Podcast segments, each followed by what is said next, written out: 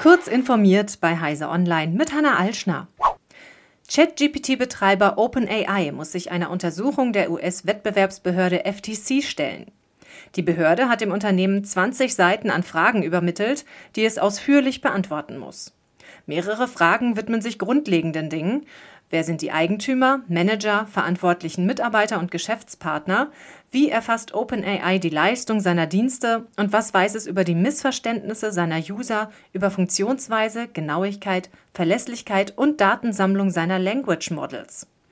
Sollten OpenAI Missverständnisse bekannt sein, die Firma aber nichts dagegen unternehmen oder die falschen Auffassungen der Öffentlichkeit durch eigene Aussagen sogar noch verstärken, könnte das nach US-Bundesrecht illegal sein.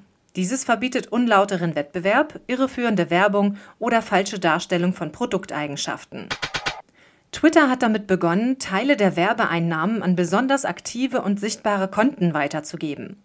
Dabei handelt es sich ersten Analysen zufolge vor allem um Accounts von konservativen und rechten Persönlichkeiten aus den USA sowie solche, mit denen der neue Twitter-Eigentümer Elon Musk häufig interagiert. Mehr als 20.000 US-Dollar hat etwa der wegen Vergewaltigung und Menschenhandel angeklagte Kickboxer Andrew Tate von Twitter erhalten. Über 7.000 US-Dollar bekam der lange auf Twitter gesperrte rechte US-Influencer Rogan O'Handley. Offiziell heißt es, dass alle solche Auszahlungen beantragen können, die das kostenpflichtige Abo Twitter Blue abgeschlossen haben und deren Tweets in den zurückliegenden drei Monaten jeweils mehr als 5 Millionen Mal angesehen wurden. Die sogenannte Tap-to-Pay-Technik des iPhones, die es ermöglicht, Kartenzahlungen entgegenzunehmen, soll erstmals nach Europa kommen. Bisher ist Tap-to-Pay von Apple nur in mehreren Bundesstaaten in den Vereinigten Staaten von Amerika freigeschaltet. Nun wurde Großbritannien als erster Testmarkt in Europa ausgesucht. Man habe gesehen, wie Tap-to-Pay auf dem iPhone die Bezahlerfahrung transformiert habe, so Jennifer Bailey, Vizepräsidentin für den Bereich Apple Pay und Apple Wallet. Das sei vor allem bequem, weil keine zusätzliche Hardware nötig sei. Man spreche mit dem Dienst vor allem kleine und mittlere Unternehmen an.